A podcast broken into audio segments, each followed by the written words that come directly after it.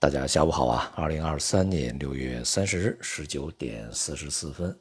今天呢是二季度的最后一个交易日啊，也是上半年的最后一个交易日。市场的整体这个表现还是不错啊，A 股呢出现了较为明显的反弹，啊，人民币汇率呢还是继续的下行啊。那么这样一来呢，就使得 A 股呃在二季度呢这个整体啊都是下跌的，无论是。呃，沪指啊，深指啊，还是沪深三百啊，创业板啊，都是如此。如果从这个上半年这个角度来看呢，沪指、深指啊都是温温和上涨啊，或者是微涨，而这个创业板呢是录得了比较明显的下跌啊，超过百分之五，达到百分之五点六吧，应该是这样的一个水平啊。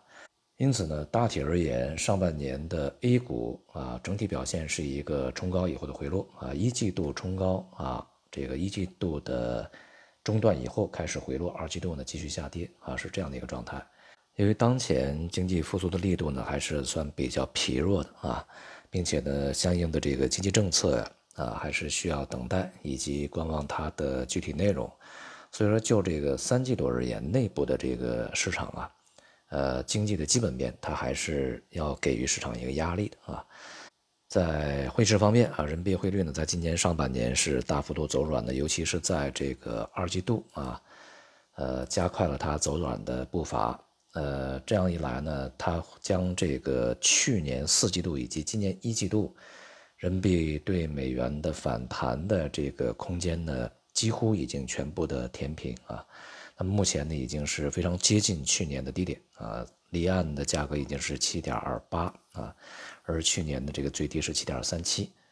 那么换句话说呢，也只有百分之一点几啊，这样的一个幅度呢就会到达。当然，主要原因呢是中美利差啊在逐步的扩大的这样的一个原因啊。而在未来呢，中美利差的这种呃走扩呀，或者是维持一个相对比较高的一个水平呢，可能还会继续一段时间。这一方面呢是由于这个像美联储啊相对鹰派的一个态度，而另外一方面呢也是。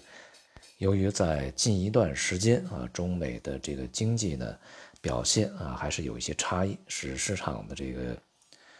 预期和心态啊会有一些这个呃进一步的强化啊。像昨天呃晚上美国公布的这个呃是申请失业救济金人数啊，最新的这个人数呢是意外的是大幅下降啊，显示整个的劳动力市场还是相当紧绷的啊。其实这个紧绷呢，我在之前讲过，它是一个。美国劳动力市场的一个结构性的一个特征啊，和当前的特点呢所去体现出来的这种特征啊，这种现象未必就意味着美国的经济现在是全面的、整体的是相当强的啊。但是呢，它意味着一些部门啊，尤其是对于这些这个普通劳动者啊，需求相对比较大的一些部门呢，目前看起来还是比较强。而这样的一个状态呢，又会使得啊这个基础的消费还算比较稳定啊。那么同时呢，也意味着这个通胀的坚挺态势啊，这个有可能会继续保持，甚至会被逐步的进一步强化啊。所以呢，就是这个未来的整体的美元的收益率恐怕还会有继续的上涨啊。而与此同时呢，中国的公布的经济数据呢，确实相对比较弱一些啊。像今天公布的这个六月份的制造业 PMI。虽然说温和的回升到了四点九，但是它仍然是在五十以下啊，也就是一个收缩的区间，而且是连续三个月低于五十的啊。不仅如此呢，我们看这个分项的指数啊，这里面的这个新订单啊和这个就业指数仍然是下行的，显示呢这个需求仍然不振，而且呢这个就业形势啊现在还没有明显的改观。在这种局面下呢，市场也非常急切的啊，这个等待着新的一些经济振兴的政策出来。在这种情况之下啊，像这个 A 股市场啊，呃，反复的震荡啊，并且呢是整体承压这种状态呢，有望继续会持续一段时间。对于 A 股第三季度的走势啊，我们的看法整体呢还是相对比较弱的，处于一个防守态势啊。那么在震荡过程中啊，或者呢是略微的收平，或者呢会有这个进一步的走低啊。